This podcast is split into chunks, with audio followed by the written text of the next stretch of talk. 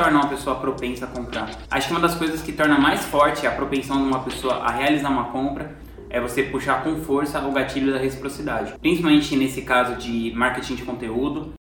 Salve, salve! Hoje eu vou falar para você sobre os cinco principais erros que as pessoas cometem quando elas decidem entrar no mercado de lançamentos. Se liga. Demorar muito para lançar.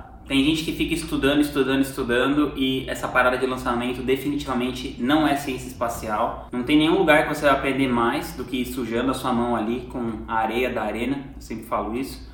Então, lançar rápido é a melhor coisa. Eu acredito que em 45 dias, 60, você consegue é, engajar uma audiência ali para você poder fazer seu primeiro lançamento e testar se a sua oferta é válida, se aquele negócio ele tem futuro. Não preparar sua audiência para comprar, não aquecer a audiência. Então, é, em vários processos de lançamento, você, durante esse, esse evento que precede o lançamento, né, que são as CPLs, você passa um período ali aquecendo a audiência, preparando a audiência para comprar. Então, às vezes você não aquece o suficiente as pessoas para chegar nesse evento, elas chegarem já nesse evento mais propensas a comprar. O que torna uma pessoa propensa a comprar? Acho que uma das coisas que torna mais forte a propensão de uma pessoa a realizar uma compra, principalmente nesse caso de marketing de conteúdo, é você puxar com força o gatilho da reciprocidade. Então você pode olhar no meu canal do YouTube, aqui tem mais de 100 vídeos falando sobre marketing digital, sobre coisas que podem ajudar você a criar uma audiência, alavancar sua audiência. Então se você consumiu, sei lá, algumas dezenas desses vídeos e você tirou valor para o seu negócio real, então a probabilidade é que eu esteja puxando esse gatilho da reciprocidade e que fique mais fácil que você decida comprar alguma coisa de mim quando você resolver estudar mais a sério o marketing digital. Não estudar storytelling e não estudar copy, porque esse é o coração do nosso negócio. O negócio de lançamento se baseia em marketing de conteúdo primeiro. Quando você for orquestrar um lançamento, ele vai ter uma força muito maior se anteriormente você tiver fornecido muito conteúdo de valor de graça. E nesse conteúdo de valor que você vai ter fornecido de graça, se você inserir elementos de copy e de storytelling, então isso vai ser potencializado muitas vezes. Então se você não souber nada sobre storytelling, nada sobre copy, o seu lançamento vai ser muito menor do que ele poderia ser se você estudar minimamente esses dois tópicos que estão correlacionados. Ambiente errado.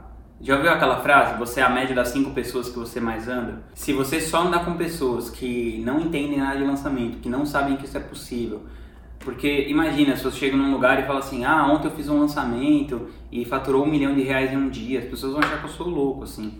E nesse nosso mundo, é normal você faturar dezenas de milhares de reais em um dia, centenas de milhares, às vezes até milhões em um lançamento. Só que as pessoas que estão fora desse mundo paralelo, elas não entendem do que se trata. Então, parece essas conversas de louco, assim, sabe? Para quem tá de fora, mas quem tá dentro entende é, é justamente dessa galera que você precisa para te motivar, para você também não desistir, porque é aquela parada que é simples, mas não é fácil de fazer. Não é nem um pouco fácil, né? Que nem eu sempre falo que é que nem trincar o abdômen, né?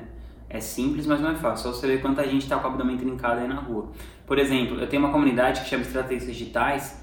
Lá a gente, hoje, quando eu estou gravando esse vídeo, nós somos mais de 1.500 pessoas que estão lá, a gente se ajuda. Então a gente está sempre se ajudando, estamos sempre trocando, trocando ideias, trocando experiências.